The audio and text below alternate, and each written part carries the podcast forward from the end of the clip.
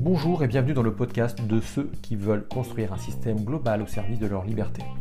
Ici, on parle succès, on parle entrepreneuriat et finances personnelles. Chaque semaine, je vous livre des tutoriels, des cas pratiques d'entrepreneurs ou d'investisseurs. Je m'appelle Thierry Friquet, j'accompagne depuis 2003 des entrepreneurs, des épargnants, des investisseurs, des contribuables dans l'optimisation de ce qui compte le plus pour eux. Ma nouvelle mission est d'aider chaque rebelle audacieux à développer un système au service de leur liberté. Si vous appréciez ce podcast, je vous invite à le partager, à vous y abonner et surtout à passer à l'action. Pensez également à me laisser un message avec vos questions afin que je puisse y répondre ici ou sur l'un de mes autres médias, YouTube, Facebook, LinkedIn. A très bientôt.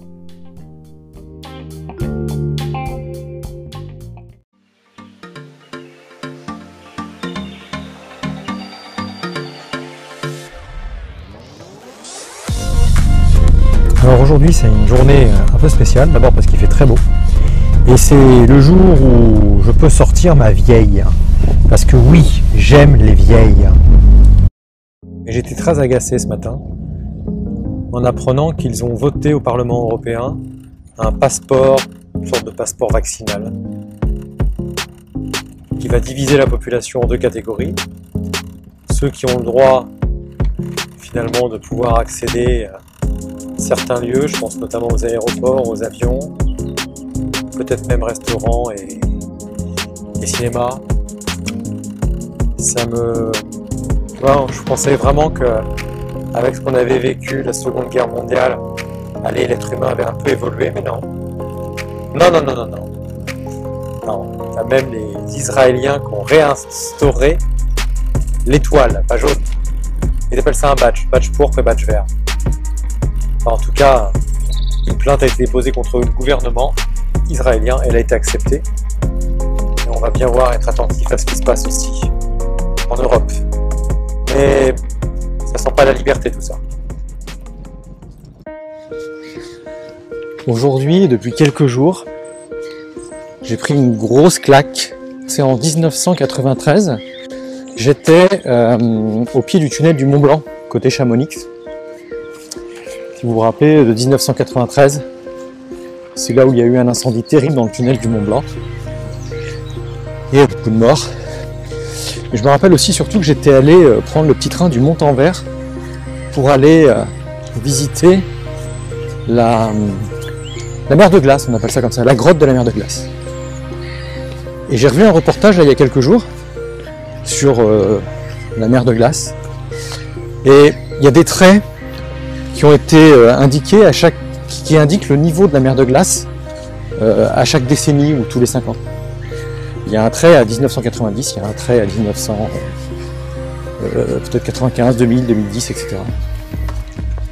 Et clairement, la mer de glace, elle ressemble plus à rien.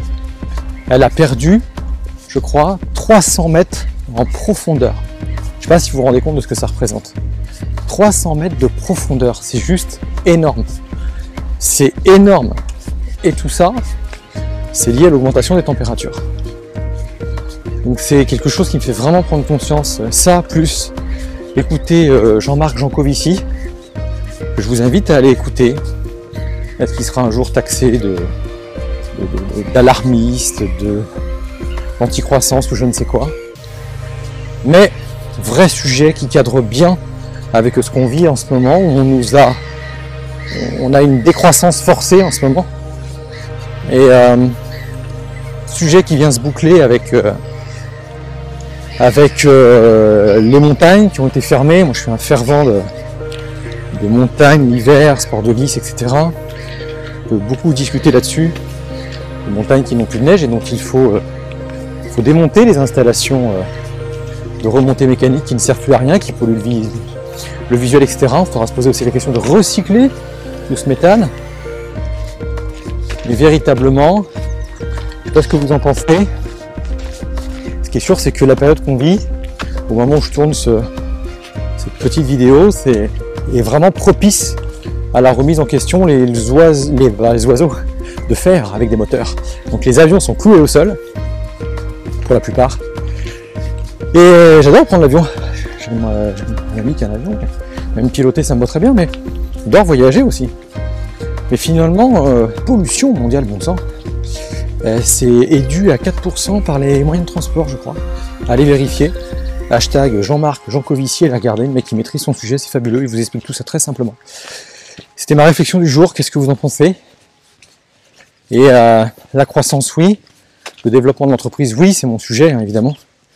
Mais, mais pas à n'importe quel prix. Pas à n'importe quel prix, surtout si, même si je m'inquiète pas pour la nature, elle fera son job. Pas à n'importe quel prix.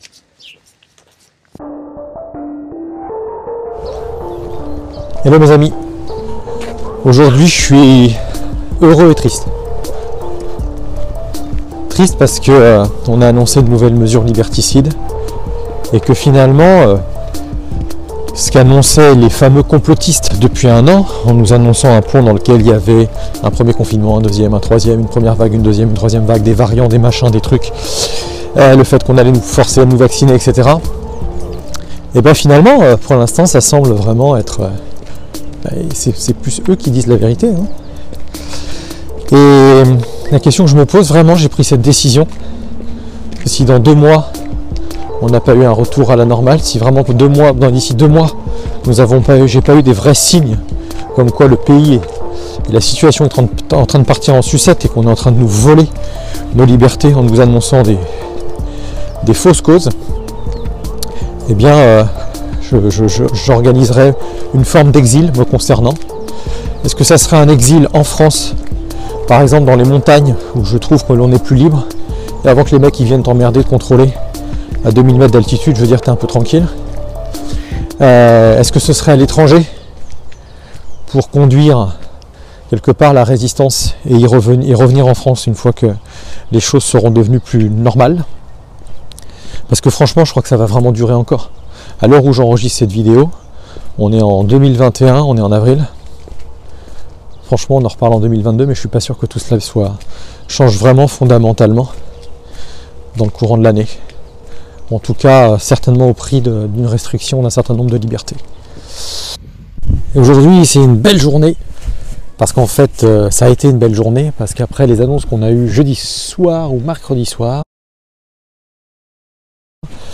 que l'on a être euh, finalement un espèce de retour au confinement, bah, je crois qu'un tas de, personnes, des, Parisiens, des non-Parisiens, bref, en ont profité pour s'en aller essayer d'aller retrouver un peu de liberté, de grand air, etc.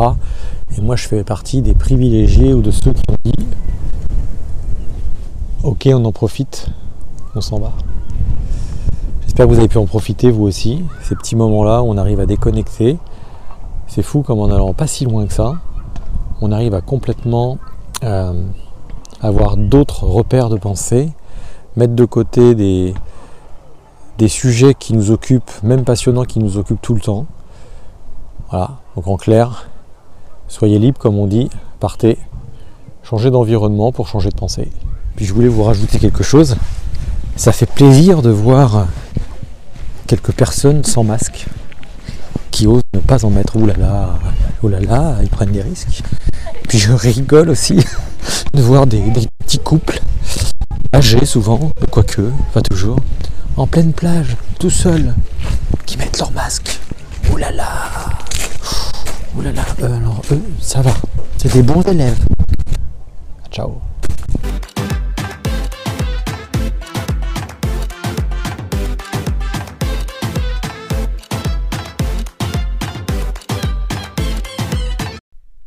Si vous avez apprécié ce podcast parce que vous êtes un leader rebelle, audacieux, proactif à la recherche d'une vie meilleure, je vous invite à le partager à trois personnes autour de vous, mettre une note 4 étoiles et laisser un commentaire. Et puis si vous ne faites qu'une seule de ces trois actions, déjà, vous serez au top. Je vous dis à très bientôt.